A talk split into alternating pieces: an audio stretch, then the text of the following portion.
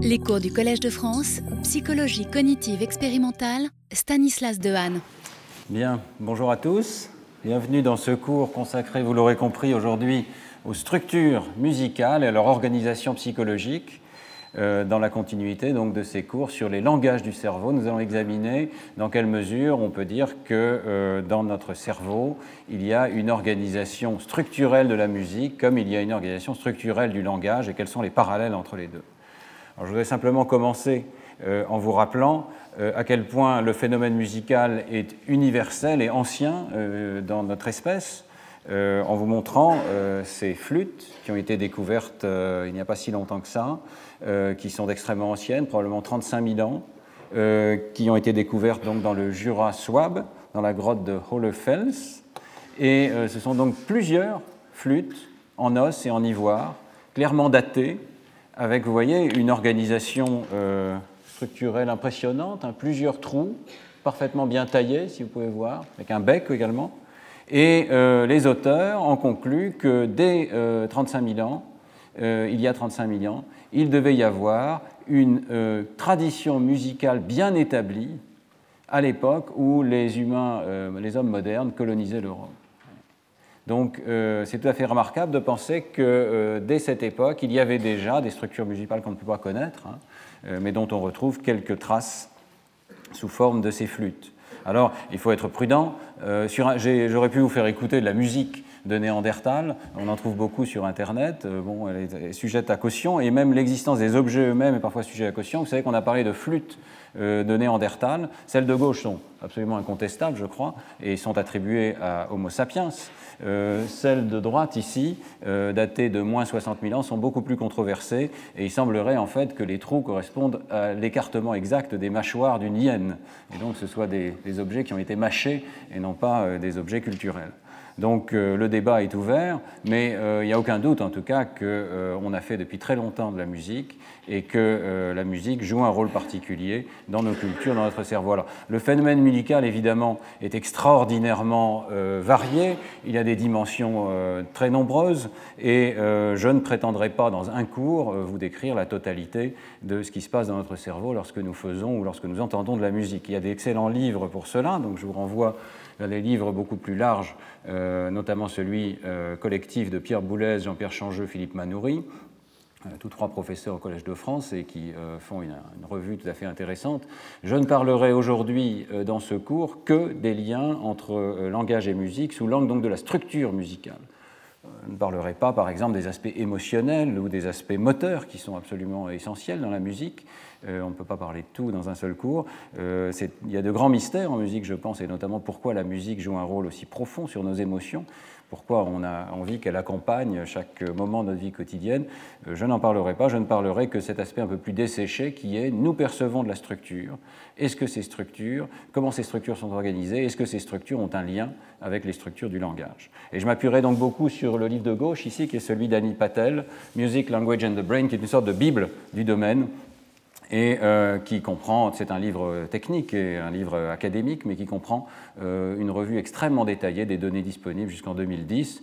Il y a des revues plus récentes, je m'appuierai aussi beaucoup sur euh, l'article de Katz et Pesetsky en 2011 qui parle de la, thèse de l'identité entre langage et musique, et sur un article de Collins et collaborateurs avec Barbara Tillman. si vous voulez une introduction aux structures que je vais décrire aujourd'hui, cet article de Collins est tout à fait bien organisé. Alors, si on réfléchit donc au, niveau d'organisation du langage et au parallèle possible avec la musique, je reprends ici une diapositive, euh, une figure qui est dans le livre de Jack Endorf sur les, fondements du langage, et il nous rappelle qu'il n'y a pas un niveau d'organisation structurelle, mais de très nombreux niveaux enchâssés. Euh, euh, la syntaxe, si l'on peut dire, est présente à beaucoup de niveaux. ici, l'exemple, c'est qu'est-ce qui se passe lorsqu'on produit une phrase comme The little star is beside a big star. Donc il y a un niveau d'organisation euh, spatiale, et on en parlera dans les derniers cours. Euh, il y a sans doute une sorte de langage de la géométrie qui permet décrire cette organisation. Il y a ensuite une structure sémantique ou conceptuelle qui nous dit euh, tel objet est près de tel autre dans une forme abstraite qui est encore discutée par les sémanticiens. Il y a une structure syntaxique dont je vous ai beaucoup parlé qui dit le verbe possède un objet, possède un sujet. Ces structures sont organisées sous forme arborescente. Et puis il y a d'autres structures arborescentes qui sont impliquées dans la récupération au niveau lexical de la séquence d'abord des morphèmes qui composent les mots, puis des phonèmes eux-mêmes et leur recomposition sous forme syllabique avec une prosodie particulière. Chacun de ces niveaux du langage euh, a lui-même sa propre organisation structurelle, sa propre grammaire, si l'on peut dire. Alors quels sont les parallèles possibles avec la musique? Eh bien, au niveau les plus bas, il y a des parallèles peut-être assez évidents. De la même manière que le euh, langage parlé est constitué d'une séquence de phonèmes, le langage musical est constitué souvent d'une ou de plusieurs séquences parallèles de notes et euh, organisées sous forme de gamme. On va le voir dans un instant. Euh, les syllabes peuvent être peut-être considérées comme des sortes d'accords, mais avec une organisation séquentielle légèrement différente. Et nous verrons que la prosodie peut avoir des parallèles avec le rythme ou le contour euh, des mélodies musicales, au moins dans nos sociétés occidentales. Enfin, on peut se demander s'il n'y a pas une sorte de lexique musical. Nous avons en tête des formes particulières, je ne sais pas, les mordants, les trilles de la musique classique, et euh, les motifs donc euh, de la musique sont peut-être l'analogue du lexique dans le domaine linguistique. Et nous avons tous un petit lexique musical, plus ou moins grand.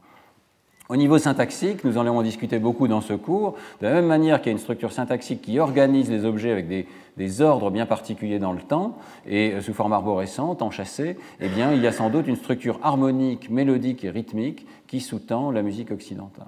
Par contre, je crois qu'il euh, est très difficile de trouver un équivalent musical des propriétés linguistiques euh, de plus haut niveau, au niveau sémantique ou conceptuel. il n'est pas clair du tout qu'il y ait une sémantique euh, musical fixe, c'est-à-dire que nous soyons forcés de percevoir telle ou telle interprétation du message musical. Euh, il, y a, euh, il n'est pas clair qu'il y ait l'équivalent des catégories lexicales comme les noms et les verbes. Il n'est pas clair que nous puissions trouver un niveau du sens que nous partagions tous. La musique, de ce point de vue-là, est beaucoup plus ouverte. Et donc, il n'est pas absurde de poser la question de la nature des structures je pense que ce qui est clé dans le phénomène musical, au moins pour le cours d'aujourd'hui, c'est l'existence d'une organisation extrêmement régulière, répétitive, organisée souvent par puissance de 2 ou par, avec des facteurs 3 également, et c'est cela que nous allons essayer de décrire aujourd'hui. Alors, euh, dans la littérature, nous allons donc trouver euh, un certain nombre de chercheurs, dont Annie Patel lui-même, euh, qui discutent les parallèles entre langage et musique. Et je voulais vous faire part d'au moins deux théories importantes, et d'ailleurs assez proches l'une de l'autre. Hein. D'abord, celle d'Annie Patel lui-même, donc, qui parle de ressources syntaxiques partagées entre musique et langage. Ce qu'il veut dire par là, c'est que les séquences musicales et linguistiques sont toutes les deux représentées sous forme de structures hiérarchiques enchâssées. Les règles sont évidemment différentes dans un domaine et dans l'autre domaine, donc nous n'allons pas avoir les mêmes règles de la grammaire générative, si vous voulez, mais euh, l'exécution de ces règles ferait appel à des ressources partagées dans le cerveau. Euh, il faut imaginer, je vous avais parlé de la notion de pile au sens euh, computationnel, au sens informatique du terme, eh bien, euh, il est probable que les deux domaines aient besoin d'une pile et que peut-être cette pile fasse partie des ressources partagées entre musique et langage. Alors qu'évidemment, les objets terminaux, les notes, les phonèmes sont radicalement différents, mais au niveau central, il y aurait donc utilisation de systèmes cognitifs partagés. Alors cette hypothèse qui est à la fois euh, des euh, réseaux de représentation des règles propres à chaque domaine, mais aussi euh, un système partagé, des ressources partagées, pourrait expliquer à la fois qu'on observe des dissociations, vous savez qu'on en parlera dans le cours de la semaine prochaine, mais il peut y avoir des amusies sans aphasie, des aphasies sans amusie, alors que le partage des ressources expliquerait les interférences entre les deux domaines, et nous verrons là encore des exemples très détaillés, le fait qu'on ne puisse pas faire attention à la syntaxe musicale sans perdre un petit peu de nos capacités dans le domaine de la syntaxe linguistique ou vice-versa. Une hypothèse un petit peu plus radicale est proposée dans l'article de Katz et Pezetsky, c'est l'hypothèse de l'identité langage-musique. C'est évidemment une hypothèse très forte, je pense que ces auteurs le font volontairement dans le but de générer des recherches, d'essayer de réfuter cette hypothèse. Et euh, quelle est donc cette thèse? Eh bien, c'est que les lexiques sont différents. Nous avons évidemment des mots d'un côté, des notes ou des motifs de l'autre, mais les structures syntaxiques sont identiques. Et c'est là que l'hypothèse est très forte. Donc, toutes les différences entre langage et musique sont la conséquence de différences entre leurs éléments constitutifs fondamentaux, building blocks en anglais. Dans un cas, on a affaire à des appartements arbitraires de sons et de sens, et c'est pour ça que les phrases ont du sens, parce qu'en combinant les mots euh, qui eux-mêmes réfèrent à des sens particuliers, eh bien, les combinaisons vont prendre un sens particulier. Dans le cas de la musique, on a affaire à des notes qui n'ont pas de référent, qui n'ont pas de, de, signification particulière à elles toutes seules, et donc des combinaisons de notes qui vont avoir une structure syntaxique qui va être organisée sous forme d'arbre binaire, mais sans forcément de référent sémantique. Donc tous les arbres dans la thèse de Pézewski sont organisés de la même manière. Tous les phénomènes, par exemple le mouvement syntaxique, on le verra dans un instant, seraient présents également en musique. À tous les autres égards, le langage et la musique sont identiques. Alors, euh, Katz et discutent dans leur article, qui est assez long, qui est disponible en ligne, hein, euh, pourquoi on n'a pas, euh, jusqu'à présent, on ne s'est pas rendu compte de ces parallèles aussi étroits? Euh, eh bien, d'abord parce que les buts de la grammaire générative étaient différents dans les deux domaines. On verra euh, le travail de Lerdaf et Jackerdorf. Leur idée était essentiellement, d'après Katz et d'analyser ce qui se passe lorsqu'on entend un morceau de musique. Comment on passe de la structure linéaire à la structure profonde? C'est le problème du parsing, en anglais, le problème de l'analyse grammaticale. Et euh, il considère que le, système de Lerdal et Jackerdorf, la, la, théorie génératrice de la musique tonale, est essentiellement une manière de passer de la structure de surface à la structure profonde. Alors évidemment, euh, c'est quelque chose qui a occupé également Chomsky, mais euh, Chomsky, dans le domaine du langage, s'est essentiellement préoccupé d'une analyse de la grammaire générative universelle, ce qui est commun à tous les langages du monde, euh, les principes et les paramètres qui permettent par leur variation d'expliquer les petites différences entre les différentes langues du monde. Donc des niveaux d'analyse légèrement différents, beaucoup plus abstraits dans le cas de l'analyse linguistique à la Chomsky, beaucoup plus concrets et proches de l'analyse effective du parsing effectif dans le cas de l'Erdal et Jankerdorf. Deuxième élément, et nous le verrons dans un instant à nouveau, la notation et le style de présentation euh, sont différents dans les deux domaines. On ne note pas les arbres de la même manière et ça peut masquer des similarités. Et puis, euh, troisième phénomène, il existe euh, des phénomènes, le, Katz et Pezensky voudraient nous convaincre que c'est le cas du mouvement syntaxique, qui sont quasiment invisibles, qui sont présents dans le domaine musical, mais qui sont quasiment invisibles. Il faut faire une analyse linguistique extrêmement poussée pour voir ces parallèles entre les deux domaines. Donc la thèse est posée, elle est récente, vous voyez, 2011. Euh, à ma connaissance, elle n'est pas réfutée. Euh, c'est une hypothèse extrêmement intéressante d'essayer de voir jusqu'à quel niveau de parallélisme on peut pousser euh, la notion d'existence d'arbres syntaxiques en langage et en musique. Alors ce que nous allons faire aujourd'hui, c'est que nous allons passer en revue les différents niveaux d'organisation de la musique. ce ne sera pas simplement une sorte de révision de, de, votre leçon de solfège, mais nous essaierons de faire attention aux expériences psychologiques qui montre qu'effectivement ces niveaux d'analyse sont pertinents. Un auditeur de la musique tonale occidentale a dans la tête des structures, euh, on peut le prouver par des expériences de psychologie. Euh, alors je ne parlerai que euh, malheureusement de la musique tonale occidentale traditionnelle parce que c'est là que 99% de la littérature existe il y, a, extrêmement peu de littérature euh, fine et psychologique sur euh, d'autres cultures. C'est dommage et euh, ce serait extrêmement intéressant. Mais en tout cas, personnellement, moi, je ne suis pas capable de m'aventurer dans ces domaines-là et la littérature est quand même extrêmement centrée sur la musique occidentale. On n'a donc pas pour l'instant une approche vraiment de grammaire universelle dans le domaine. Alors, les structures musicales. C'est extraordinaire de voir à quel point ce que nous prenons pour acquis, pour transparent, la musique, est composé en fait de niveaux enchâssés d'une complexité redoutable. Même le niveau le plus simple, qui est celui de la note, euh, n'est pas du tout évident. Euh, et je voudrais attirer votre attention d'abord sur le fait que le cerveau calcule une hauteur tonale qui n'est pas du tout la même chose que euh, la fréquence des sons. L'on confond souvent. Hein. Donc la hauteur et la fréquence ne sont, les mêmes que pour des sons purs, des sinusoïdales purs. Un son musical, un son de piano par exemple, a de nombreuses harmoniques qui sont autant de fréquences différentes, et nous percevons pourtant une seule hauteur tonale, qui est la hauteur fondamentale. Et euh, ce phénomène est tout à fait clair lorsqu'on entend le phénomène de la fondamentale manquante, c'est-à-dire on peut tout à fait entendre comme une hauteur claire d'une note euh, une fréquence qui n'est pas présente dans le spectre effectif, mais qui est reconstituée par notre cerveau. Autrement dit, dès le niveau de la note, dès le niveau de la hauteur tonale, ce que nous entendons est une reconstruction complexe par notre cerveau, euh, fondée sur la combinaison des harmoniques, si les sons sont harmoniques.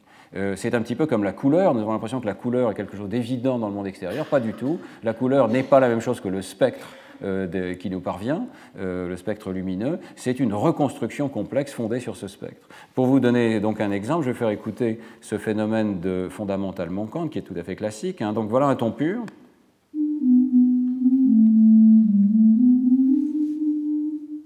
Donc là, vous avez une petite mélodie qui a été jouée avec des tons purs. Ici, vous avez la même chose avec des harmoniques.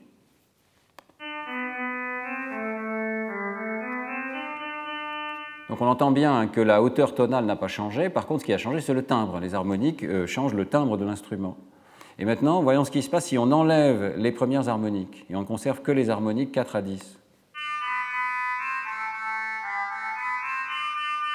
Vous voyez que la hauteur n'a pas changé, pourtant on a enlevé toute la puissance dans les bandes de fréquences qui sont euh, les plus basses, qui correspondent réellement à ce qu'on entend, hein. mais le cerveau reconstitue, par, la présence de l'harmonicité, la périodicité euh, répétitive de ces différentes fréquences qui sont des multiples entières l'une de l'autre, le cerveau reconstitue la fondamentale manquante.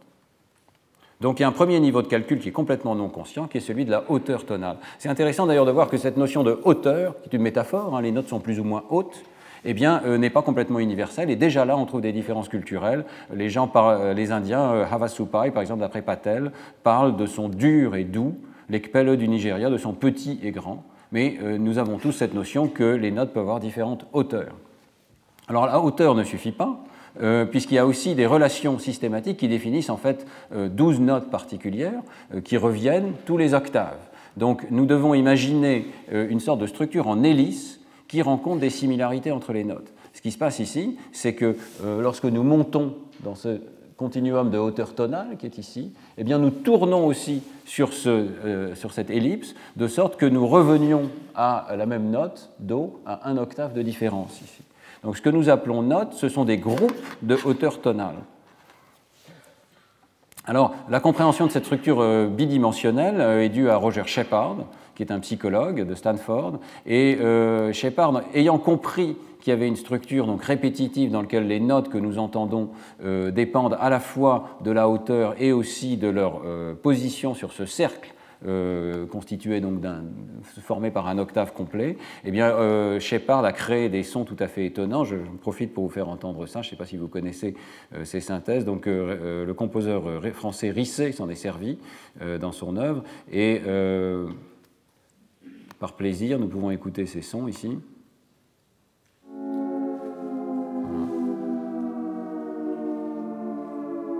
Vous avez un son, je vais arrêter un instant, vous avez un, son qui ne fait que descendre sans pour autant changer. Il peut, on peut continuer à l'infini.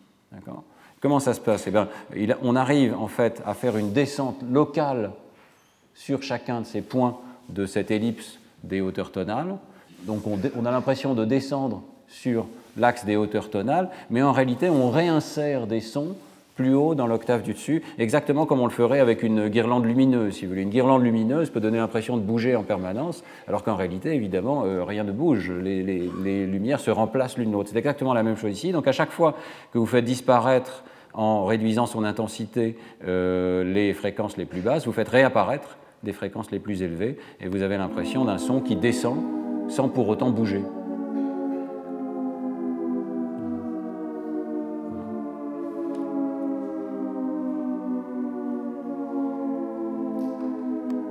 c'est la version continue ici, hein, celle de Risset. Euh, il y a une version discrète qui est celle de Shepard d'origine, où on peut faire des notes discrètes. Bon, tout ceci pour illustrer donc que notre perception déjà de la note isolée est une perception complexe dans laquelle il y a une structure géométrique sous forme d'hélice. Mais en fait, nous allons voir dans un instant, euh, la structure d'hélice ne suffit pas, il faut aussi prendre en compte le cercle des quintes, c'est-à-dire que la similarité entre les notes n'est pas uniquement due aux relations d'octave, mais aussi aux relations de quintes, par exemple entre un Do et un Sol, et le Sol et le Ré, etc.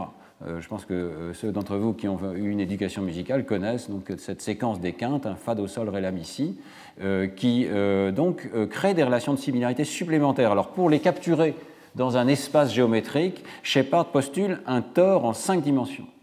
Cette idée, donc, euh, c'est une métaphore en quelque sorte, une métaphore géométrique, mais c'est une idée qui n'est pas du tout absurde que le cerveau code les informations sous forme d'espaces vectoriels dans des grandes dimensions. Nous avons des dimensions vectorielles de quintes, d'octaves, de hauteur tonale derrière la perception de chacune des notes. Alors, euh, les notes euh, elles-mêmes, évidemment, s'organisent en gammes, en partie à cause de ces relations de quintes, euh, et euh, la gamme définit la tonalité ou la clé dans laquelle nous percevons un morceau. Donc la gamme de Do majeur, Do, Ré, Mi, Fa, Sol, La, Si, Do, euh, vous connaissez tout cela, elle utilise un sous-ensemble des notes qui sont disponibles. et il est très intéressant de voir que ce concept de gamme, c'est-à-dire l'utilisation à l'intérieur d'un morceau avec une tonalité donnée d'un sous-ensemble des notes disponibles, est quelque chose qui semble tout à fait universel, d'après Patel. C'est-à-dire que toutes les cultures se choisissent des gammes, pas forcément les mêmes, mais des gammes qui partagent euh, un certain nombre de propriétés, qui subdivisent l'octave, qui reviennent fréquemment et euh, qui euh, partagent trois propriétés d'après Patel. D'abord, toutes ces gammes, donc à l'intérieur d'un octave, ont à peu près entre 5 et 7 notes. Toutes sont espacées d'un intervalle entre 1 et 3 demi-tons. Notre gamme à nous a des intervalles soit de 2, soit de 1 demi-ton ici. Euh, les gammes euh, de l'île de Java, il y a deux gammes ici qui sont illustrées, euh, peuvent avoir des intervalles un petit peu plus grands ou un petit peu plus petits, mais qui restent quand même à l'intérieur de cet intervalle-là. C'est probablement pour des raisons de discrimination, parce que si on descendait à des intervalles plus petits qu'un demi-ton, on aurait du mal à discriminer les hauteurs tonales. Et puis, toutes ces gammes sont irrégulièrement espacées. Il n'y a pas de gamme qui soit rigoureusement, régulièrement espacée, ce qui probablement facilite l'identification des notes, parce que chaque note a un contexte bien particulier le Ré, par exemple, est entouré de euh, deux demi-tons à gauche, deux demi-tons à droite, plus encore un demi-ton pour aller au Fa, etc. Donc le contexte permet de euh, se souvenir de l'identité de chacune de ces notes. Donc un système combinatoire déjà à ce niveau-là, mais un système qui n'est pas du tout arbitraire parce qu'il s'appuie sur le cycle des quintes.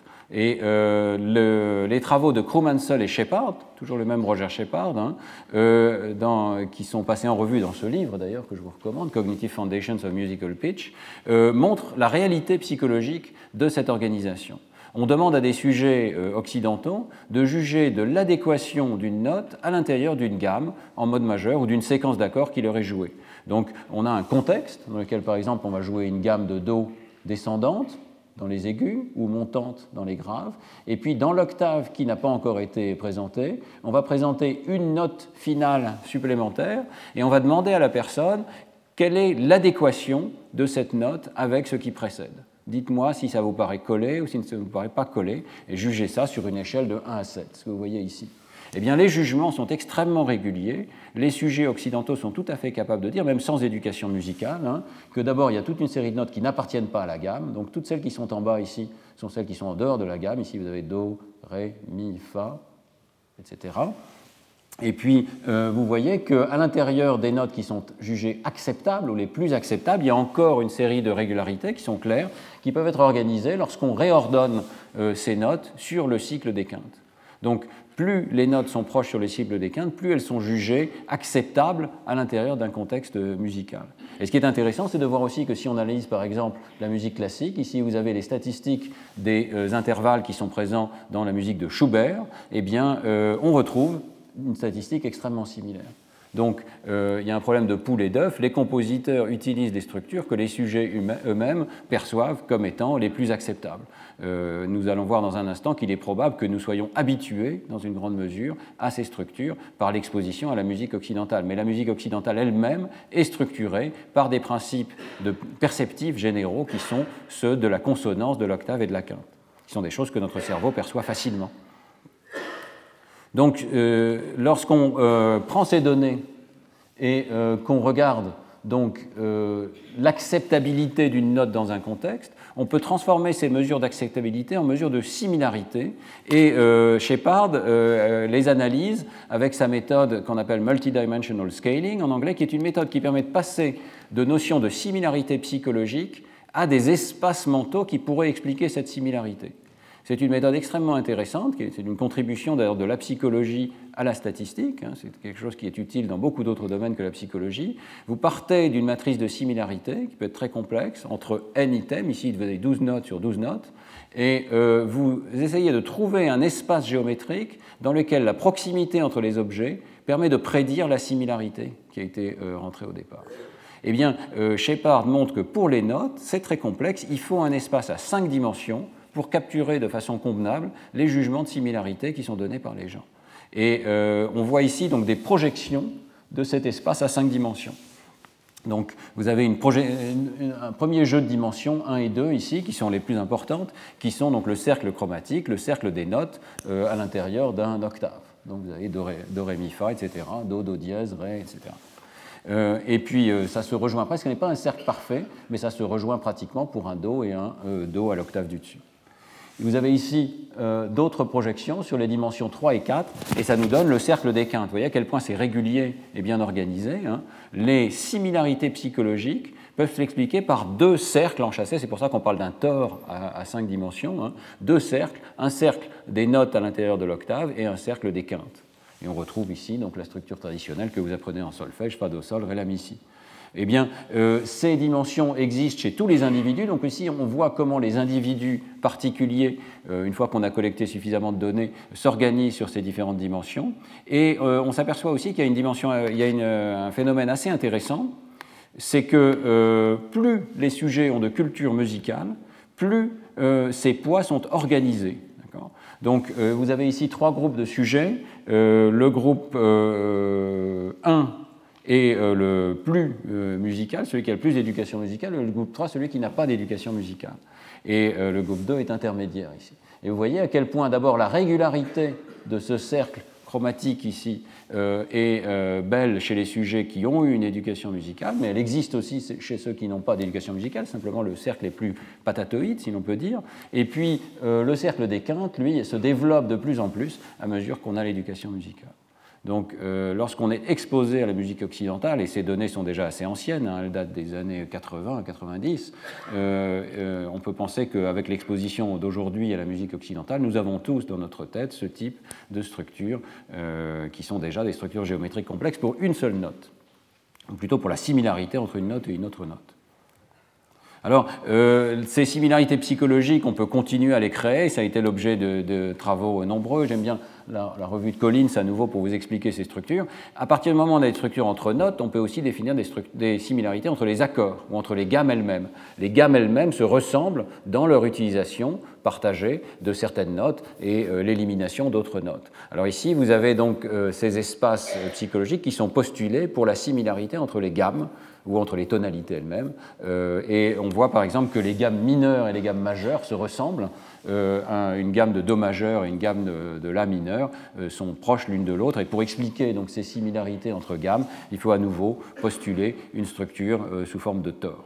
Je ne rentrerai pas dans le détail, mais cette organisation est issue d'une analyse psychologique de ce que les gens perçoivent comme une note appropriée à l'intérieur d'un contexte d'une séquence d'accords. Alors, ces structures sont-elles universelles? Ça fait l'objet d'un immense débat. Euh, je vais simplement euh, vous renvoyer vers l'article le plus récent que j'ai trouvé sur le sujet, qui est extrêmement intéressant, euh, qui regarde la perception de la consonance et de la dissonance chez les cultures amazoniennes, chez une culture amazonienne bien particulière, qui est la culture Tsimane.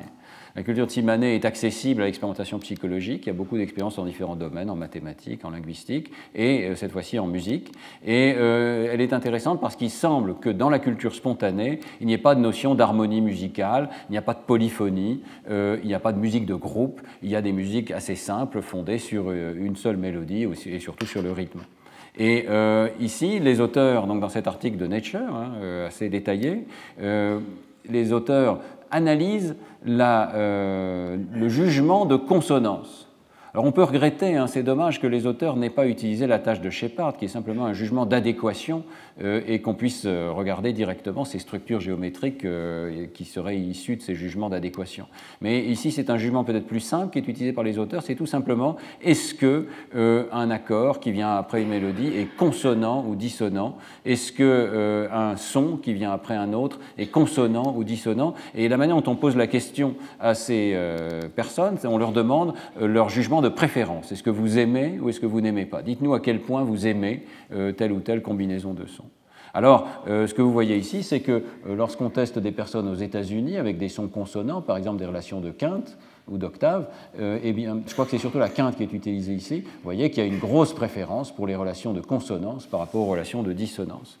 Et lorsqu'on va tester maintenant donc en Bolivie, si on va dans la capitale ou dans les villes, on continue de voir une petite préférence, mais vous voyez qu'elle est beaucoup plus faible et elle devient totalement non significative. Il n'y a plus de préférence pour la consonance euh, dans le cycle des quintes lorsque euh, on teste des personnes dans les villages isolés de cette culture tsimane. Autrement dit, moins on est exposé à la culture occidentale, moins on a cette préférence pour la consonance par rapport à la dissonance. Et ils le font de manière extrêmement exhaustive en testant soit des accords chantés, soit des accords synthétiques, soit euh, en utilisant des mélodies même qui sont utilisées localement. On ne trouve pas cette préférence. Ça n'est pas juste que la tâche est difficile pour les personnes, parce que par exemple, si on leur demande de juger leur préférence pour des rires ou pour des soupirs, eh bien, euh, tous sont tout à fait capables de juger qu'on préfère des rires aux soupirs, que c'est préférable. Voyez Ou si, euh, et il y a un autre phénomène qui est intéressant ici, euh, le phénomène de la rugosité c'est un phénomène acoustique qui fait que lorsqu'on présente deux notes qui sont très proches l'une de l'autre, avec euh, un demi-ton d'intervalle, on entend, il y a un phénomène acoustique, d'intégration acoustique qui fait que ça n'est pas agréable. Il y a une sorte de battement, de rugosité. On appelle ça rugosité. Eh bien, au niveau psychoacoustique, les Tsimanais sont exactement comme nous. Ils, ont une, euh, ils n'aiment pas la rugosité. C'est un phénomène désagréable au niveau auditif. Mais la consonance est complètement différente. Ils n'ont pas l'air d'avoir de perception de la consonance. Euh, et on le voit par exemple ici, euh, nous avons tous une détestation, ici ce sont les sujets américains qui ont été testés, tous ont une détestation pour le triton, c'est-à-dire l'accord Do, Fa dièse, qui ne sonne pas bien. Eh bien, euh, les Tsimanais n'ont absolument pas ça, alors que vous voyez qu'ils ont exactement la même perception de la rugosité ici. donc, ce travail est assez intéressant parce qu'il suggère que on peut obtenir des jugements de préférence systématiques dans cette culture, mais il ne semble pas avoir de préférence, comme nous, pour la consonance par rapport à la dissonance des sons. Et donc très probable qu'il n'ait pas la même structure euh, à cinq dimensions qui est mise en évidence par Shepard chez euh, les, auditeurs de la musique occidentale, chez chacun d'entre nous.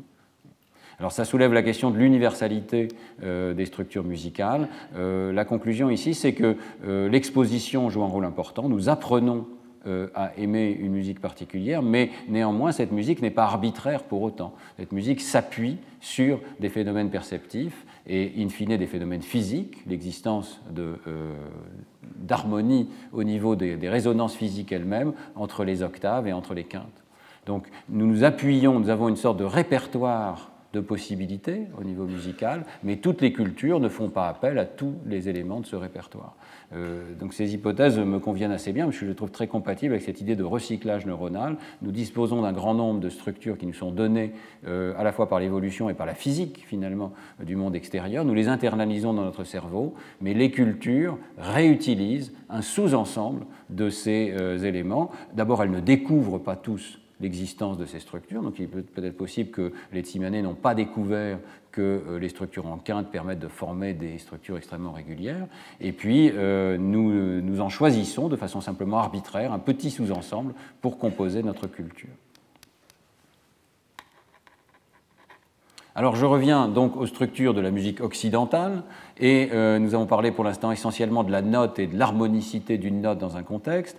Euh, il faut parler maintenant de la notion de contour, c'est-à-dire que les notes ne viennent pas tout seules, elles forment des mélodies et euh, ces mélodies, on dit qu'elles montent ou qu'elles descendent, c'est-à-dire qu'elles suivent un certain contour eh bien, il faut que vous sachiez donc qu'il y a un certain nombre de recherches psychologiques qui confirment effectivement que cette notion de contour est euh, peut-être euh, l'une des formes les plus primitives de perception des structures musicales. C'est-à-dire que même des personnes qui n'ont aucune culture musicale sont, euh, la plupart du temps, si elles ne sont pas à musique, sont capables de percevoir qu'une note monte ou descend par rapport à la précédente. Et euh, il y a des recherches intéressantes ici de Dowling, euh, qui sont là encore passées en revue dans le livre de Patel, qui vous montrent que euh, le contour a une réalité psychologique. C'est-à-dire que si on joue des mélodies qui sont organisées sur un, certain contour, qui ici qui montent et puis qui redescendent puis qui remontent à la fin, eh bien, si on demande à des sujets de faire des jugements pareils, différents, à une transposition près, B est une transposition exacte de la mélodie A, C n'est pas une transposition exacte, mais c'est le même contour. C'est-à-dire que ça monte quand ça monte, ça descend quand la mélodie descend, mais ce n'est pas exactement le même intervalle. Eh bien, les sujets ont tendance à confondre A avec C euh, et ont tendance à juger que c'est la même mélodie. Plus les contours se ressemblent, plus on a tendance à confondre les mélodies. Donc il y a un niveau de perception approximative des montées et des descentes à l'intérieur de la mélodie euh, sans nécessairement percevoir l'intervalle exact. Et l'intervalle exact, comme on l'a vu avec la notion de quinte, est en partie dépendant de l'éducation musicale des sujets. Alors, euh, passons maintenant donc à ce niveau supérieur qui est l'existence d'une vraie syntaxe. Jusqu'à présent, ces notions de mélodie ici se contentent d'une sorte de description de la séquence. Mais est-ce qu'on peut vraiment parler d'une syntaxe, c'est-à-dire d'une structure enchâssée avec des représentations arborescentes? Eh bien, euh, dans ce domaine, on ne peut pas euh, faire l'impasse sur la théorie absolument essentielle de Lerdal et Jack Eldorf, qui s'appelle Generative Theory of Tonal Music, la théorie générative de la musique tonale, un livre qui est paru en 83. Euh, en fait, euh, il y a une histoire derrière ce livre. Euh, c'est Leonard Bernstein, le compositeur, qui est invité à donner une série de conférences à Harvard.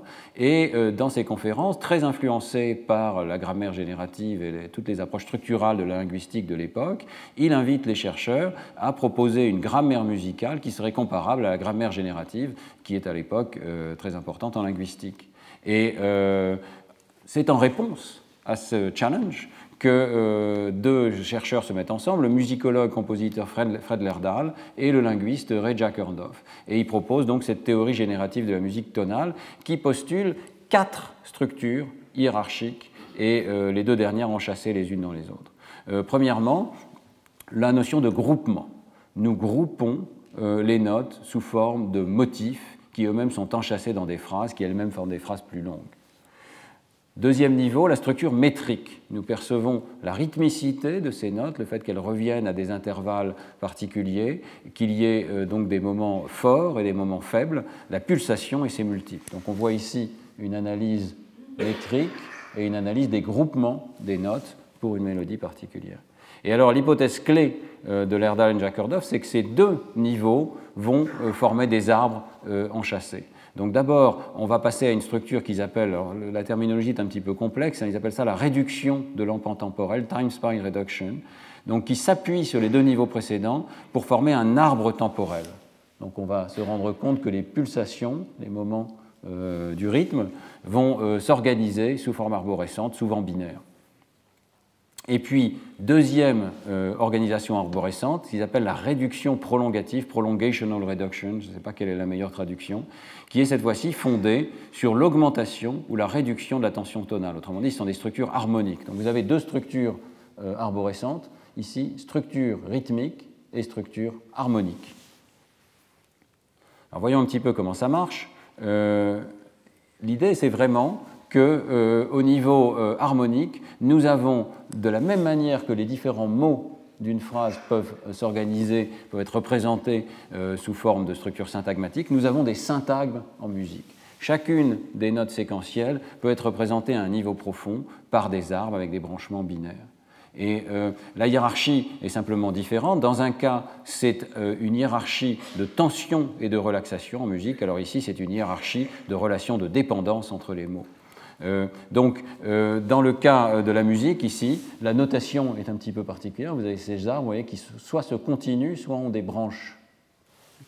L'idée, très simple, c'est qu'un branchement à droite indique une augmentation de la tension musicale, c'est-à-dire on est passé à une harmonie différente qui augmente les attentes, alors que les branchements à gauche ferment les attentes, diminuent la tension musicale. Alors, euh, ici, euh, vous avez la notation qui est proposée pour cette euh, toute petite pièce de musique. Ici, je vais vous faire écouter. Essayez de réfléchir donc à l'augmentation ou à la diminution de la tension. Est-ce qu'on est dans une tonalité stable ou bien est-ce qu'on se déplace vers quelque chose de plus instable, puis encore plus instable, et puis est-ce qu'on revient aux structures de départ? Vous allez voir que ça colle assez bien.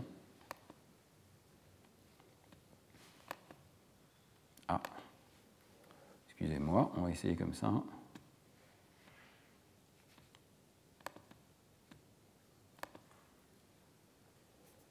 Est-ce qu'on peut avoir le son, s'il vous plaît?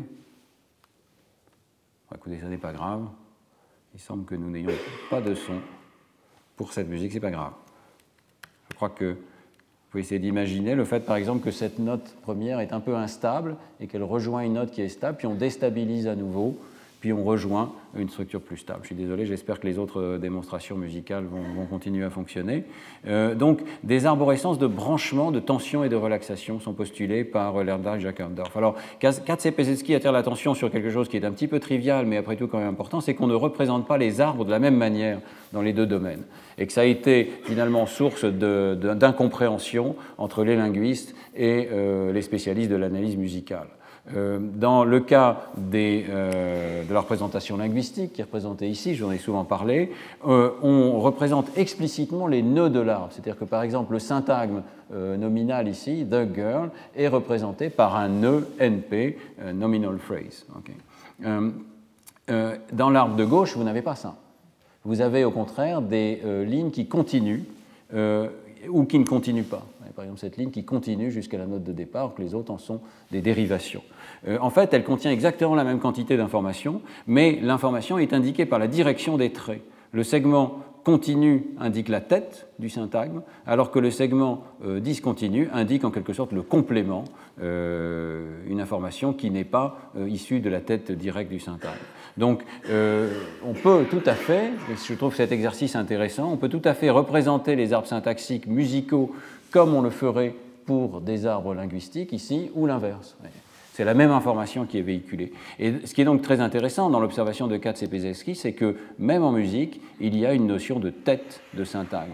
C'est-à-dire que ce n'est pas simplement des regroupements arbitraires, mais ces regroupements sont tels que l'une des deux notes ou de groupements de notes qui euh, est utilisée transmet sa structure harmonique au niveau du dessus.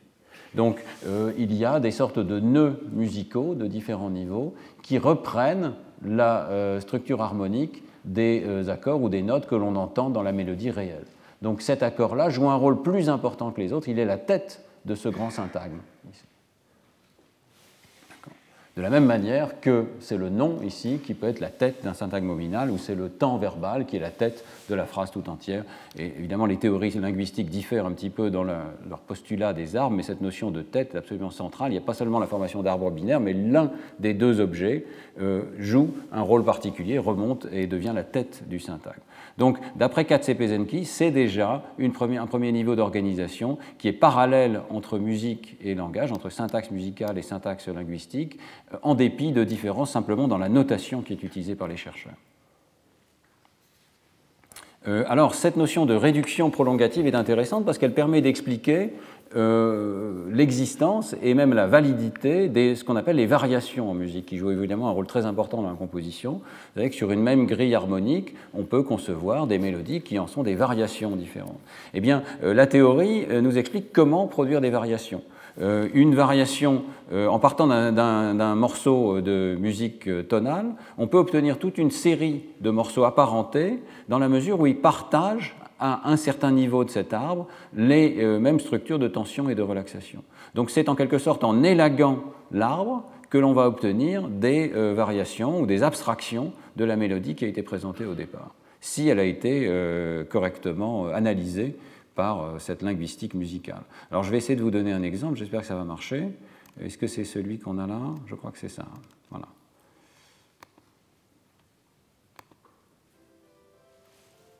Est-ce qu'on peut mettre un peu plus fort Je vous le fais réécouter. Donc c'est une petite musique qui nous sert d'exemple ici dans l'article de Pezetsky et, et collaborateur Katz et Pezetsky.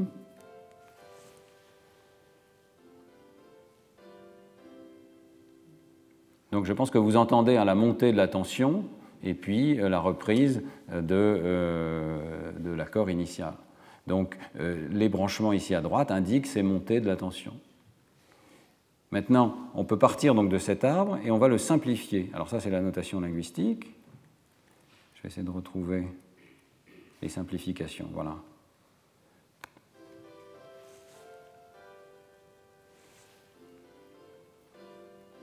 Alors ici, par exemple, on va effacer certaines des notes, mais on ne va pas les effacer n'importe comment. On va élaguer sélectivement les euh, régions qui ne sont pas des têtes. Donc on va élaguer ici euh, cette tête-là, et euh, je crois qu'on élague aussi, pardon, on va élaguer cette branche-là en conservant les têtes, et on va élaguer aussi cette branche-là, qui joue un rôle moins important, en conservant les têtes supposées de l'arbre syntaxique. Vous allez voir que ça continue de fonctionner.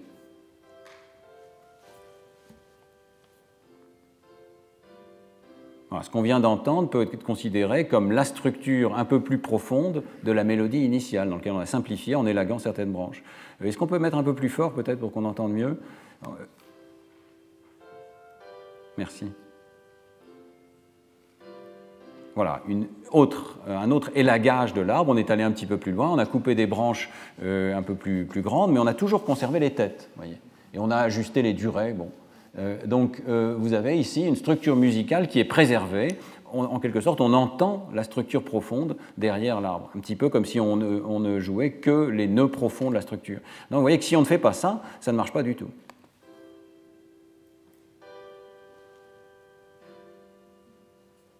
Pardon, là c'est encore un exemple où on a élagué jusqu'au niveau le plus profond, on a conservé les structures vraiment les plus profondes de l'arbre, ça continue de marcher. L'exemple qui ne marche pas, ce serait celui-ci.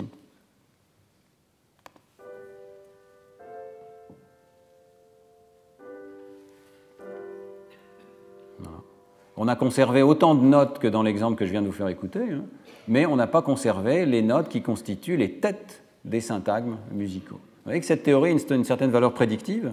Elle nous dit qu'est-ce qui va constituer une bonne variation, une mauvaise variation, qu'est-ce qui va constituer euh, quelque chose qui est plus proche de la structure profonde que l'on perçoit. Alors on peut évidemment au contraire augmenter la complexité. Katsepezetsky nous propose cet exemple, il vaut ce qu'il vaut.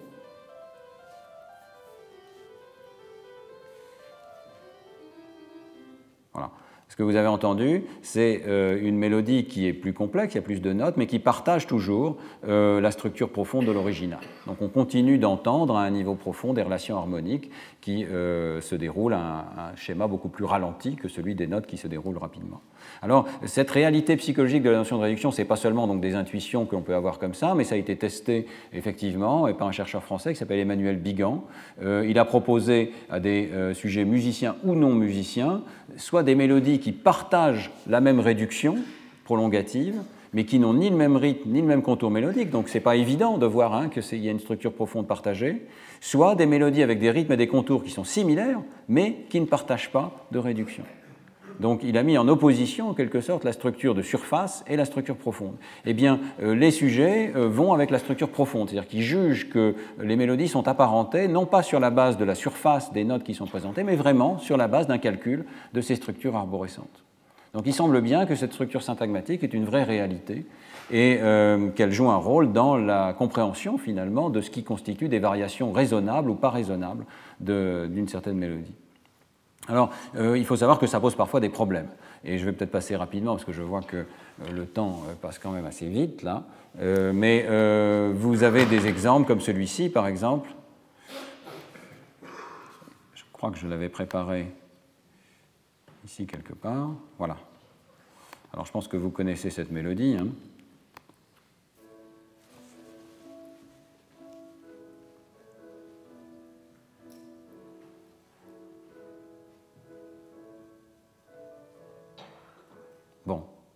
Morceau de Mozart, une sonate de Mozart. Euh, pourquoi ça pose un problème?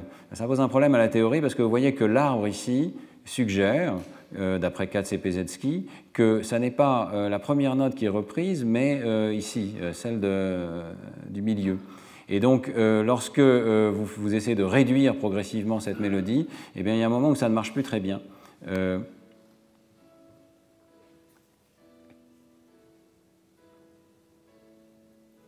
Jusqu'ici, tout va bien. Je pense que vous avez entendu une réduction qui vous paraît tous euh, tout à fait convenable. Maintenant, si on essaye de réduire encore d'un cran,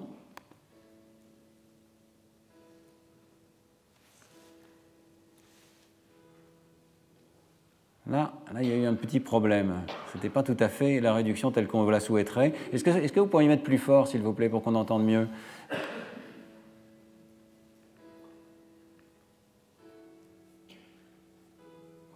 Est-ce que celle-ci vous paraît une meilleure réduction? Je pense que oui. C'est difficile hein, de juger. Peut-être si on réécoute l'original.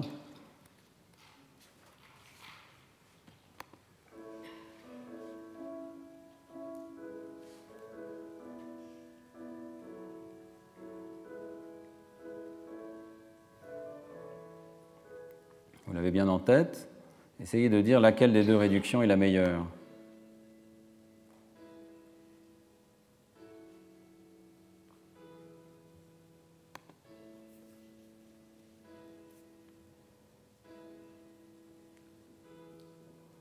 Tout le monde est d'accord que c'est celle-ci qui est une meilleure réduction. Alors, euh, ça pose un problème aux théoriciens que sont Kass et Pezensky parce que ça n'est pas ce que prédit la théorie. La théorie prédit que euh, c'est cette note-ci que l'on devait conserver, cet accord-ci plutôt, qui joue un rôle de tête dans toute cette branche et euh, si on le préserve, bien on obtient cette réduction-ci qui n'est pas la meilleure. Alors, euh, les auteurs suggèrent qu'il ne faut pas oublier que lorsqu'on entend des mélodies, d'après la théorie euh, générative de, de Lerdal et Jachendorf, eh bien, nous avons en fait deux arbres dans la tête. Ce dont je vous ai parlé pour l'instant, c'est l'arbre de la structure tonale, mais nous avons aussi un arbre de la structure rythmique. Et la structure rythmique, elle est beaucoup plus claire, c'est l'accent est mis sur la première note de chacune des mesures. Et donc, euh, Katz et Pesensky interprètent euh, ce qui se passe ici, dans, cette petite sonate de Mozart, comme un conflit entre les structures rythmiques et les structures tonales. Et c'est la structure rythmique qui gagne, et c'est donc cet accord-ci qui doit monter au niveau du dessus, qui est celui qui est perçu comme jouant un rôle de tête du syntagme. C'est intéressant cette idée qu'il n'y a pas une grammaire musicale, il y a plusieurs grammaires musicales, une grammaire du rythme et une grammaire de l'harmonicité ou de la, structure tonale, et que ces grammaires peuvent parfois être en conflit les unes avec les autres. Euh, et la résolution des conflits peut-être rappelle euh, la notion de théorie de l'optimalité proposée par Paul Smolensky, c'est-à-dire que notre cerveau n'a pas forcément besoin de règles absolues, mais peut se contenter de euh, prioriser certaines règles parmi d'autres. Alors évidemment, c'est un petit peu gênant aussi, l'article de Katz et est un petit peu, je dirais, euh, difficile de ce point de vue-là, parce que ça donne euh, à l'interprétation, au théoricien, un degré de liberté énorme, euh, finalement, dans sa capacité d'adapter la théorie aux données. et je pense que c'est une vraie critique de la théorie génératrice de Lerdal et Jackerdorf, qu'elle est, une grande ambiguïté une certaine flexibilité. Les règles sont spécifiées, mais il peut y avoir des conflits entre les règles et on ne nous dit pas comment résoudre ces conflits. Il y a donc une intervention humaine et c'est vraiment une analyse presque musicologique qui permet de euh, conclure à ces, euh, arbres.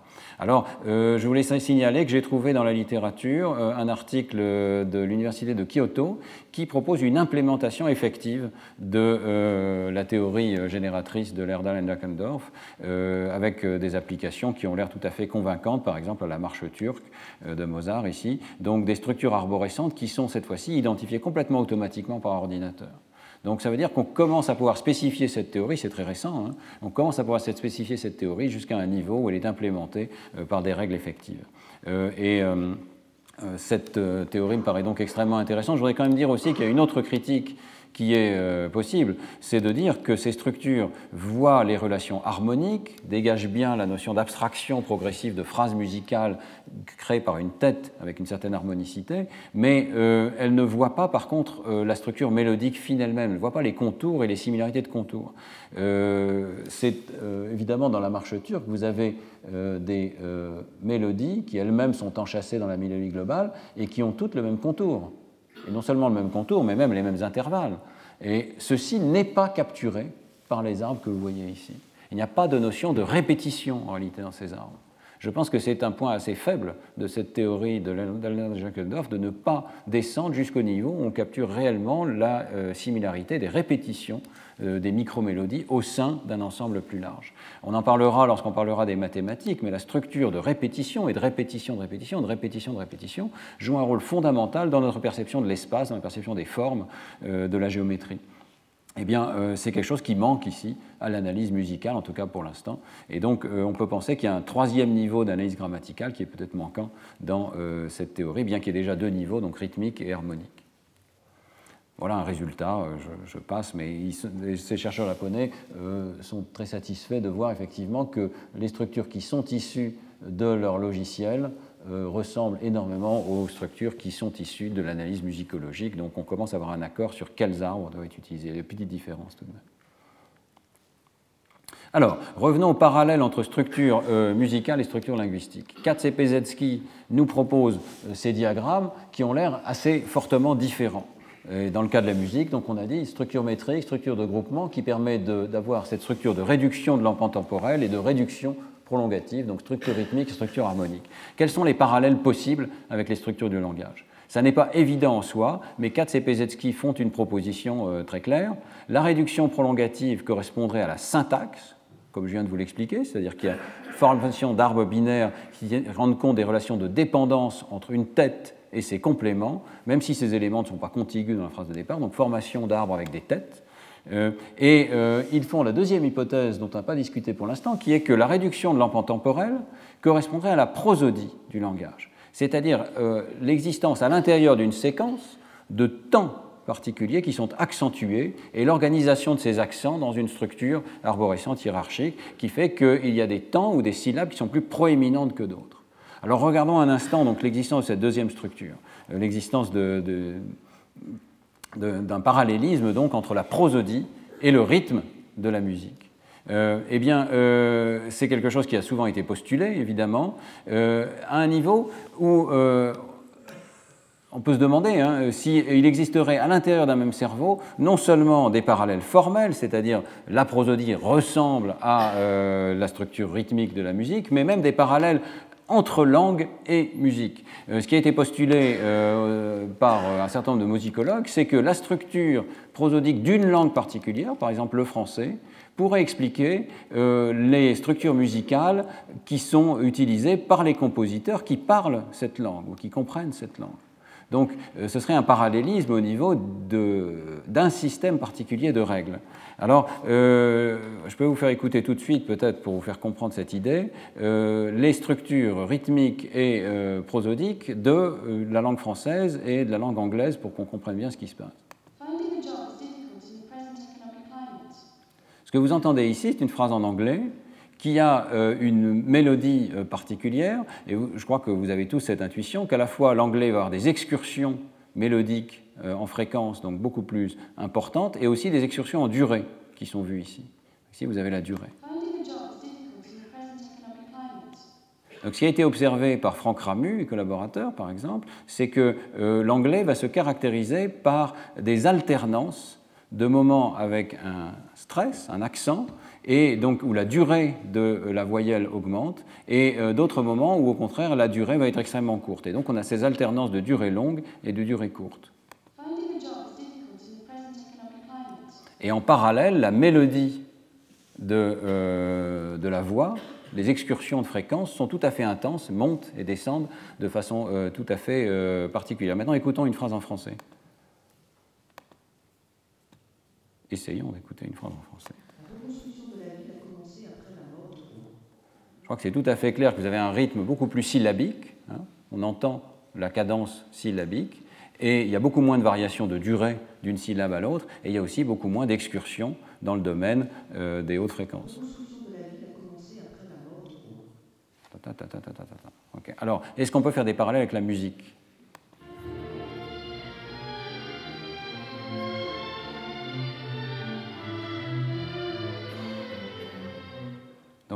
Musique euh, d'origine anglaise, avec des variations beaucoup plus grandes de euh, fréquence et avec des variations aussi de durée.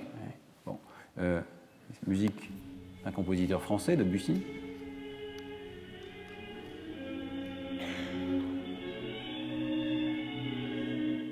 Est-ce qu'on peut dire que c'est de la musique avec une prosodie française?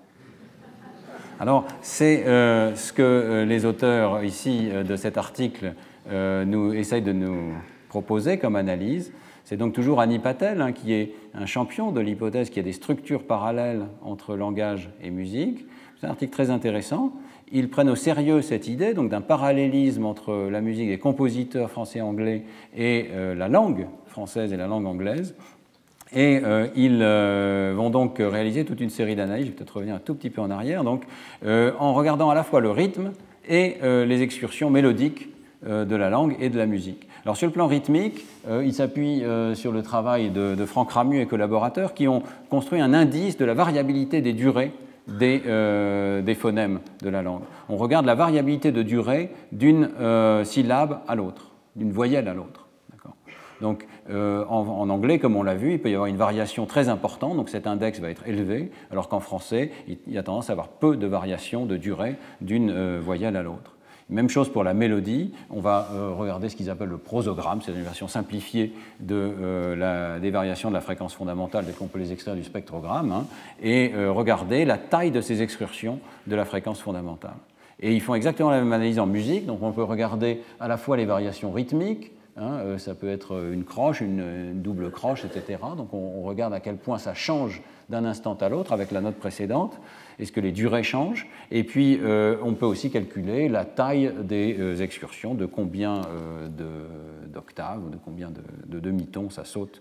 Ici c'est en demi-tons, je crois, d'une note à l'autre. Alors, euh, le résultat est extrêmement clair. Si on fait cette analyse à travers d'abord euh, plusieurs centaines d'enregistrements, hein, à la fois dans le domaine euh, du, langage anglais-français ou dans le domaine de la musique, anglaise ou française, ils le font avec, dans une période bien particulière où ils pensent que ça a plus de chances de marcher. Un des compositeurs qui sont nés au 19e, morts au 20e, donc une sorte de musique vraiment classique et avec, dans un moment où il n'y avait peut-être pas trop d'échanges, en tout cas une dominance culturelle bien marquée, et ils trouvent effectivement ce qu'il euh, pensait trouver, c'est-à-dire une corrélation très nette pour ces deux indices entre musique et langage.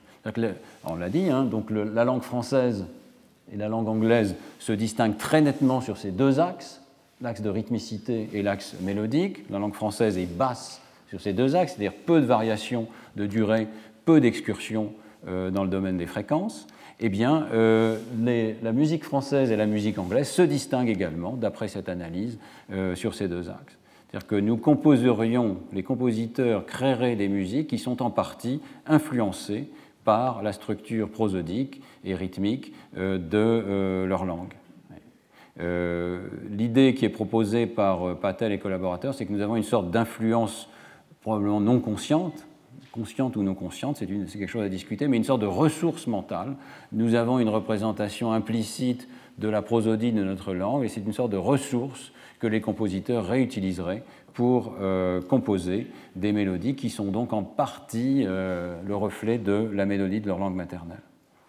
C'est quelque chose qui est très discuté. Il y a des analyses plus récentes qui suggèrent que ça n'est pas le cas de toutes les époques et qu'on peut donc distinguer différentes époques en fonction précisément du degré d'inspiration d'une langue particulière. Euh, je vous laisse donc avec cette idée qu'il euh, y a des parallèles très étroits. Je vois qu'il est tard, donc je vais passer un certain nombre de diapositives.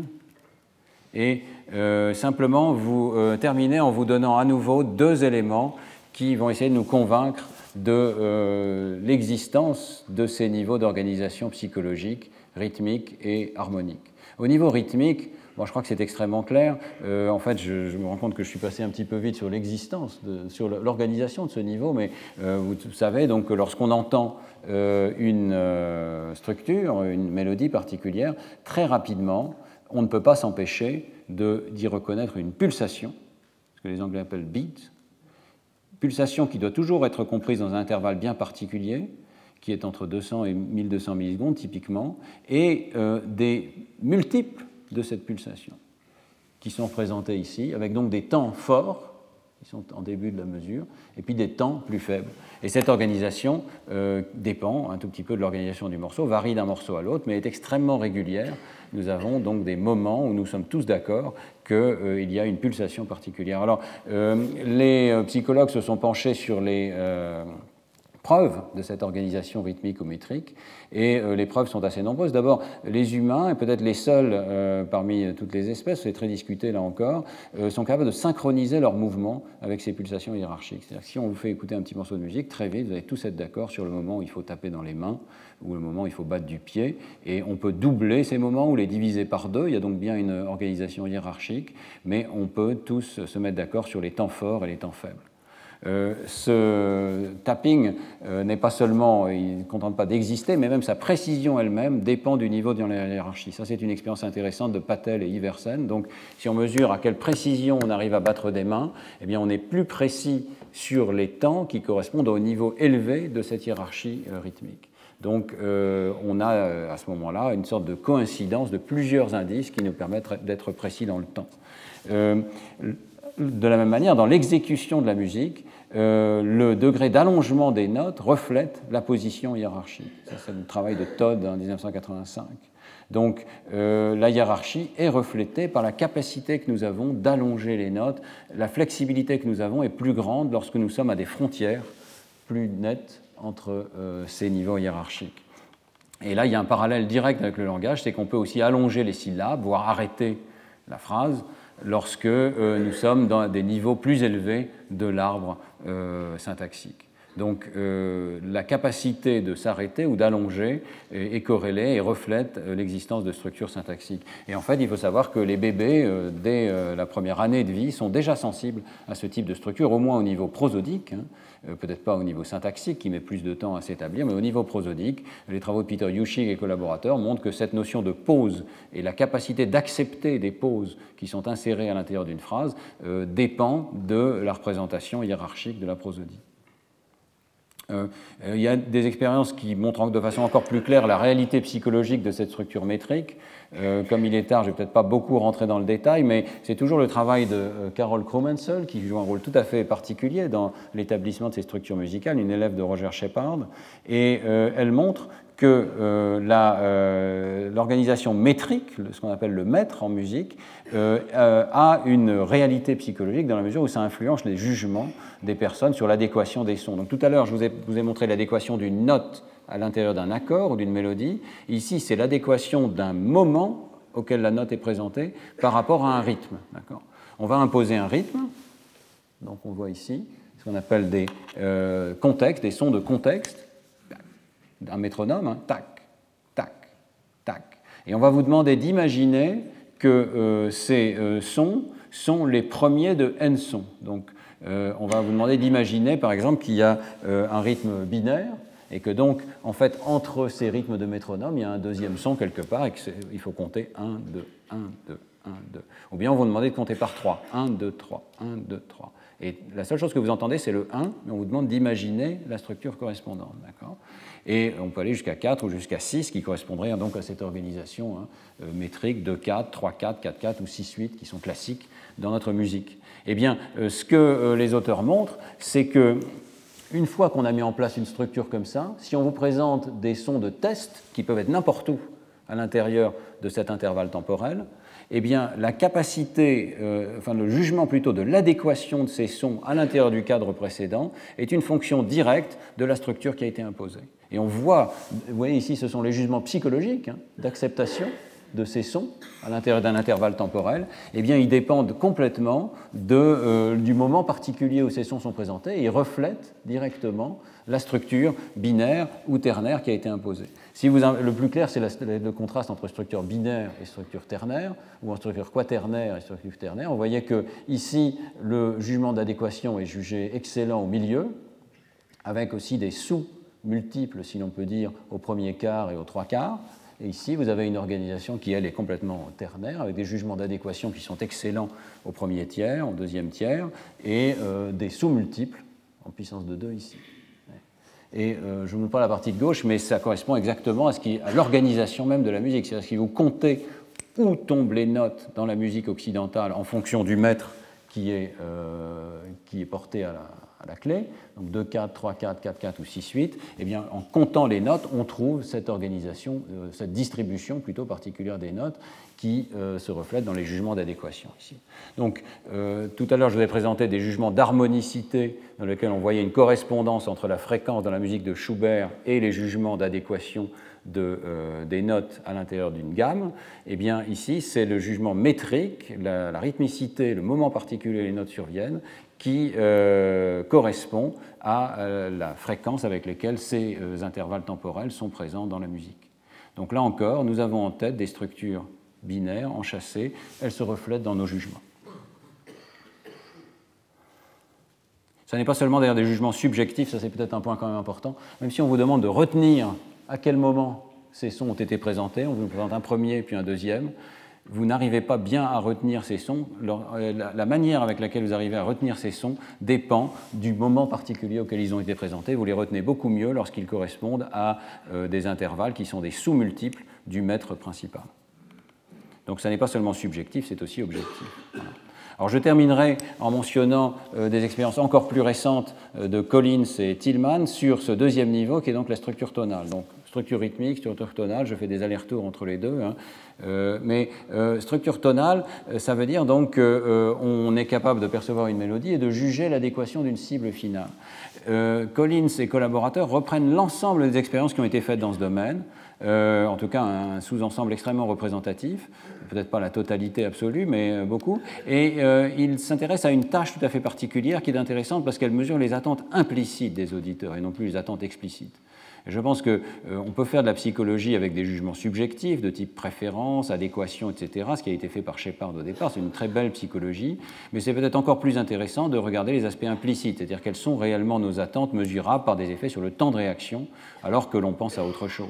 Donc ici, euh, les auditeurs euh, ont une tâche qui n'a aucun rapport avec la mélodie précédente, qui consiste simplement à juger le timbre de la note finale. Est-ce que c'est un violon ou un piano Je ne sais plus quelle est la tâche exacte qui est faite, mais un jugement de timbre on demande de juger le timbre, mais on est influencé par l'adéquation tonale de la note. Si cette note euh, colle avec euh, la gamme euh, ou les accords qui sont présentés auparavant, si elle est dans le ton, eh bien, les temps de réaction vont être accélérés.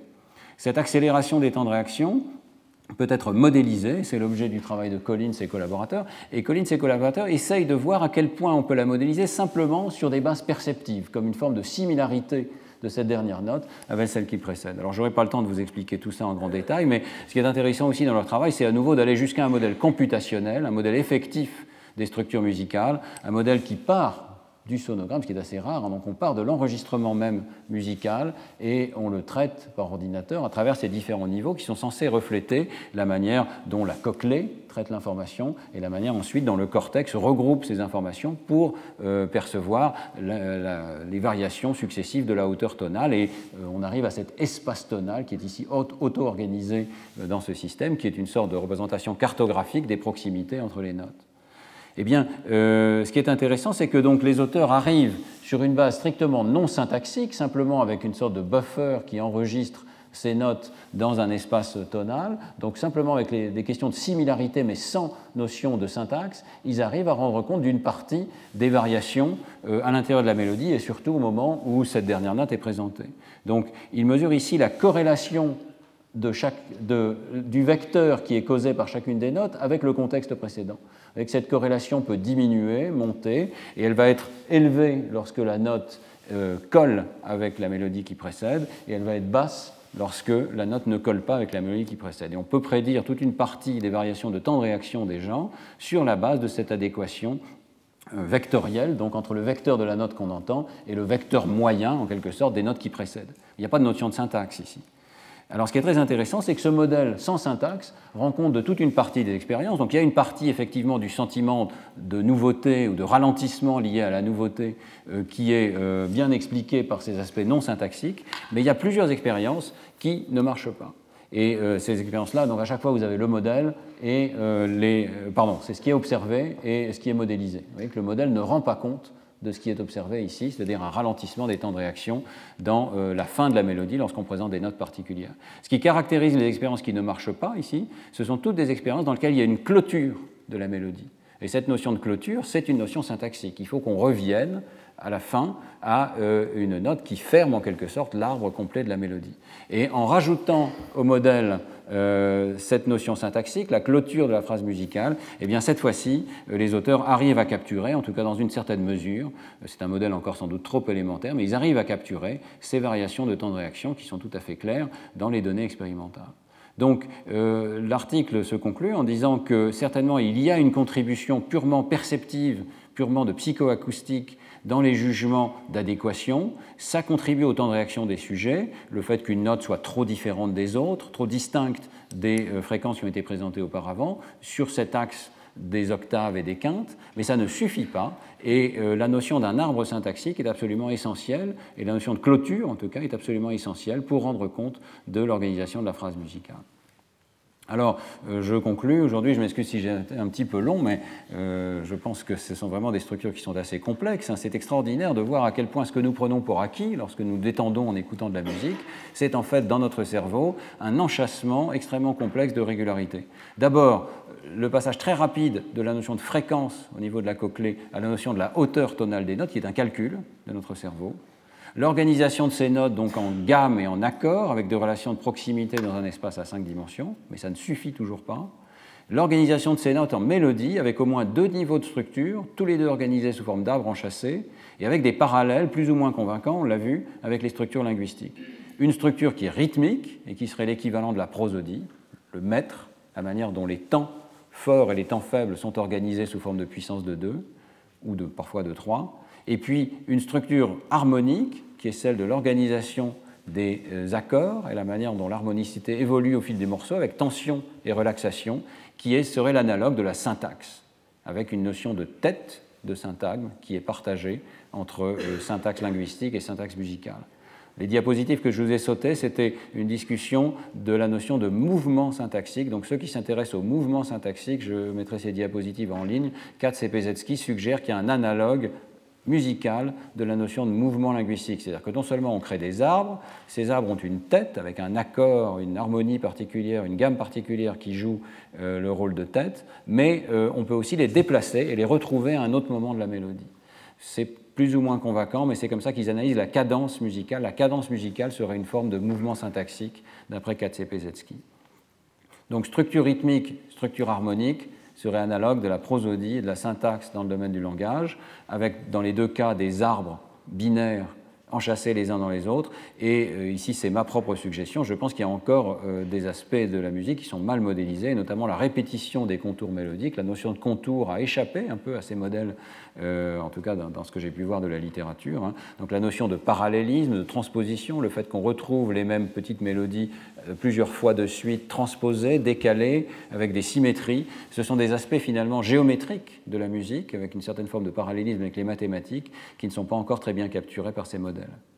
En tout cas, il est tout à fait clair qu'il y a bien une grammaire musicale multiniveau, qu'il est légitime de parler d'un langage musical, euh, que ce langage est très certainement en grande partie appris, il s'appuie sur des structures universelles. Nous percevons les relations d'octave en grande partie parce qu'il y a des relations physiques au niveau des sons entre les notes qui sont en relation d'octave. Mais euh, nous nous appuyons sur cette physique et cette psychoacoustique universelle pour former des systèmes culturels qui, eux, sont appris qui ne sont pas universaux et euh, qui sont donc euh, différents, par exemple en Amazonie et ici dans le monde occidental. Et même les non-musiciens peuvent être sensibles à l'absorption implicite en quelque sorte de la musique dans le monde extérieur, mais le fait d'avoir une éducation musicale rend ces structures de plus en plus explicites et de plus en plus fortes, prégnantes dans le cerveau des personnes qui ont donc euh, reçu cette éducation.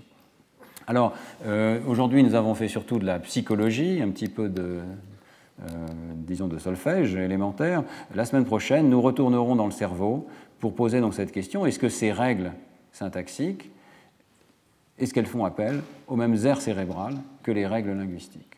Donc rendez-vous à la semaine prochaine pour cette question-là. Merci beaucoup. Retrouvez tous les contenus du Collège de France sur www.colège-2-france.fr.